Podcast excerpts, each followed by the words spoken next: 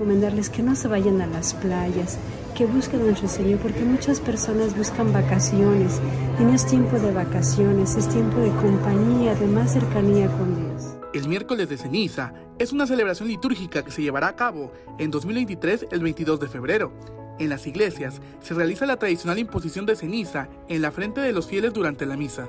El miércoles de ceniza es el inicio de la cuaresma.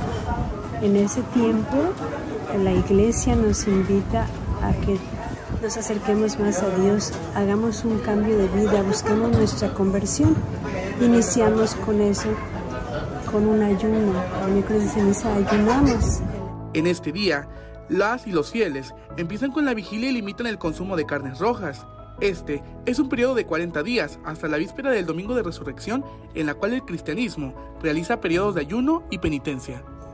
La, vigilia es un tiempo en que un día antes de, que empiece estamos nosotros, bueno, también de la vigilia de la abstención de la carne. El miércoles de ceniza no comemos carne, ni tampoco los viernes de la cuaresma, así se llama la vigilia porque hay una vigilia que es una solemnidad en la celebración litúrgica, pero lo que es la vigilia de esta parte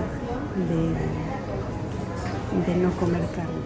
En el tiempo de vigilia, la tradición cristiana dicta que se debe practicar el ayuno y la abstinencia.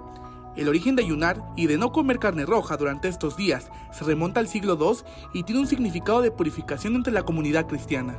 Sobre todo no comer las carnes rojas, en, el, Chiapas me enteré yo, porque yo no lo sabía, que aquí está permitido comer la carne de pollo, que es carne blanca, pescado, pero lo que son las carnes rojas, esas las comemos. No, es que tú puedes suplirlo por otras cosas, otras comidas, pero lo que habla propiamente de la carne porque es lo que más buscamos, ¿no? La recomendación de parte de la religiosa es ser bondadoso con el prójimo en este tiempo, además de acompañar en las celebraciones religiosas que empiezan el miércoles 22 de febrero. Si tú ayunas, también debes de ser generoso con los demás.